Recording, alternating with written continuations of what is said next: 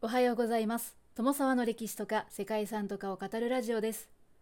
このチャンネルでは社会科の勉強が全くできなかった私が歴史や世界遺産について興味のあるとこだけゆるく自由に語っています。本日ご紹介するのはコトルの文化歴史地域と自然です。はい名前に自然がついているんですけれども文化遺産です。そしてこの世界遺産があるのはモンテネグロという国なんですね。モンテネグロ、どの辺りにあるかご存知でしょうか？モンテネグロは東ヨーロッパのバルカン半島に位置しています。モンテネグロというのはイタリア語のベネツィアの方言で黒い山という意味で山がちな国土の6割が1000メートル以上の山々に覆われているそうです。国としての歴史は新しくてユーゴスラビア紛争後にセルビア・モンテネグロから分離独立したのが2006年のことだそうですね。コトルはそんなモンテネグロのアドリア海に面した港町で古代ローマ時代から様々な勢力の支配下にありました。そのため旧市街には多様な文化の影響を受けた建造物が残されています。4つのカトリック教会や12世紀の聖トリフォン大聖堂、スラブ諸国初の公開史学校多くの宮殿など中世の面影を色濃く残しています。コトルは背後に標高およそ1800メートルのロブツェン山があって入江が天然の港となることで要塞としても機能していたそうです。15世紀以降はベネツィアの支配下にあってオスマン帝国の前線基地としての役割を担っていたそうです。ということで本日はモンテネグロにある世界遺産コトルの文化歴史地域と自然についてご紹介したいと思います。この番組はコーヒー沼で泥遊びパーソナリティ翔平さんを応援しています。モンテネグロはアドリア海を隔ててイタリアと向かい合うバルカン半島の西部にある国です。コトルはその海岸線が陸地に入り込んで複雑な入り江となったコトル湾の最奥部にある港町です。コトルの町の起源は属州の一部だった古代ローマ時代にまで遡ることとなります。6世紀には要塞が作られて10世紀にはビザンツ帝国の自治都市となりました。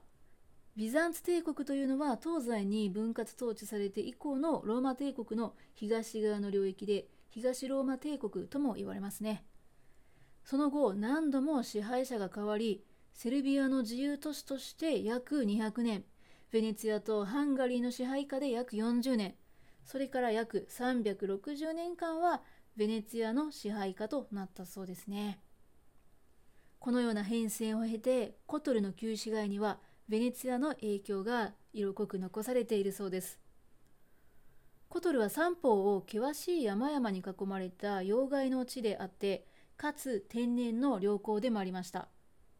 コトルには古来から多くの交易船が行き交ったそうです。ローマ時代から交易都市として栄えたコトルは、航海技術も発達して、スラブ諸国で初めて航海士学校が作られたそれもこのコトルだったそうですね。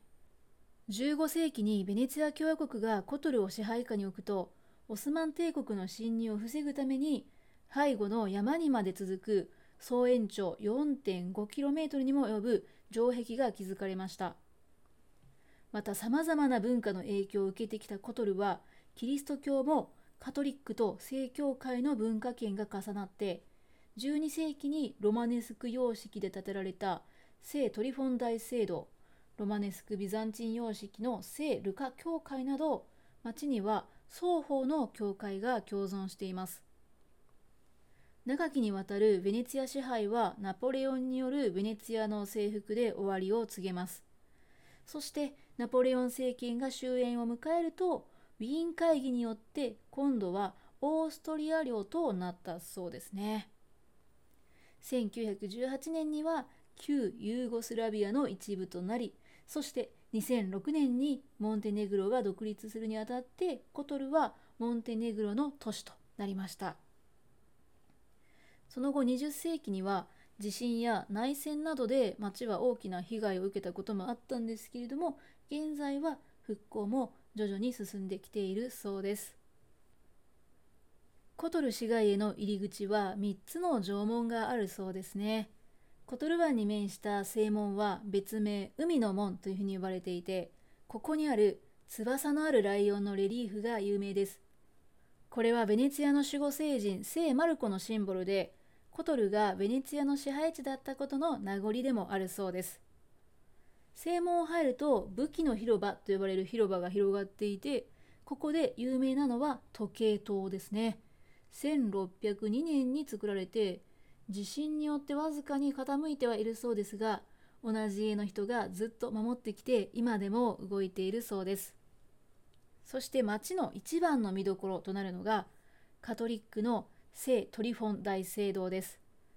12世紀に重厚なロマネスク様式で建てられたコトルの町を代表する教会ですね。コトルの守護聖人トリフォンが祀られていて、ファサードにはコトルの町の模型を抱えた黄金の聖トリフォン像が飾られているそうです。はい、なんですけどちょっと画像では確認しづらいなというところでした。大聖堂にある2つの塔のうち左の塔には聖トリフォンの生まれた年である809、809という数字が彫られていて、右の塔にはそれから1200年を記念した2009、2009という数字が彫られているそうです。内部は天蓋付きの祭壇が特徴で、その天蓋部分に聖トリフォンの生涯が浮き彫りにされているそうです。非常に興味深いですね。これらの装飾はその華麗さからコトルの金細工の傑作と呼ばれているそうです。聖トリフォン大聖堂と同時期に建てられた聖ルカ教会は建設当初はカトリックの教会でしたが17世紀に聖教会に譲渡されたものだそうです。19世紀まではカトリックと聖教会の両方の祭壇が置かれていたそうでこれは文化が混在したコトルならではのエピソードなのかなというふうに思いました聖ルカ教会は聖教会らしくイコンがたくさん飾られているそうです小さいながらも内部の美しい彫刻が人気なのはカトリックの聖クララ教会でこれは1288年にセルビア女王によって建設されましたですが後にトルコ軍の侵攻によって建物をモスクに転用されることを恐れた女王が破壊してしまったそうですね。そして新たな教会が1695年に建てられたそうです。このように貴重な建築もたくさん残るコトルなんですけれども、コトルの町を守る総延長 4.5km の城壁というのも見どころになっていますね。建設には数百年を要したそうで、ベネツィアの支配時期に完成しています。遠目に見ると万里の長城にも見えるということでその規模が想像できますよね幅は2メートルから15メートル高さは最大20メートルにもなるそうです階段の数は1500段以上もあるのでなかなかね登るには体力がいる、まあ、そんな散策になりそうですね。